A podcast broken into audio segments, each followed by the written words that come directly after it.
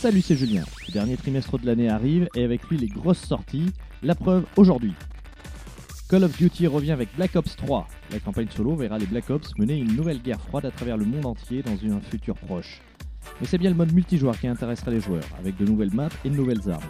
Ce sera d'ailleurs le seul mode disponible sur PS3 et Xbox 360. Les versions next-gen et PC seront des épisodes complets et tout ça dès le 6 novembre.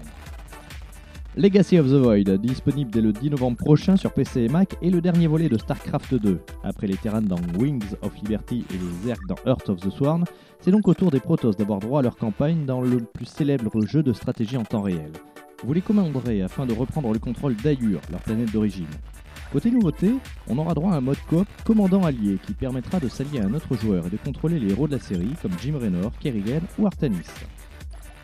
Star Wars Battlefront est un FPS qui se situe dans l'univers de la saga créé par George Lucas. Et si on en croit les différentes vidéos ou la bêta publique, le jeu va frapper fort. On se croirait vraiment au milieu des films sur le champ de bataille de Hoth ou dans les forêts d'Endor. Les unités jouables sont elles aussi très fidèles à l'œuvre cinématographique, tant du côté de l'Empire que de l'Alliance. Certains persos spéciaux comme Dark Vador ou Boba Fett seront également jouables.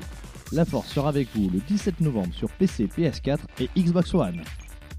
Et pour finir une petite info, le jeu vidéo fait son show. Ça sera à la Paris Games Week, porte de Versailles à Paris. Et ça sera du 28 octobre au 1er novembre prochain. On se retrouve la semaine prochaine pour de nouvelles actus jeux vidéo. En attendant, bon jeu et restez branchés sur le mix-radio.com.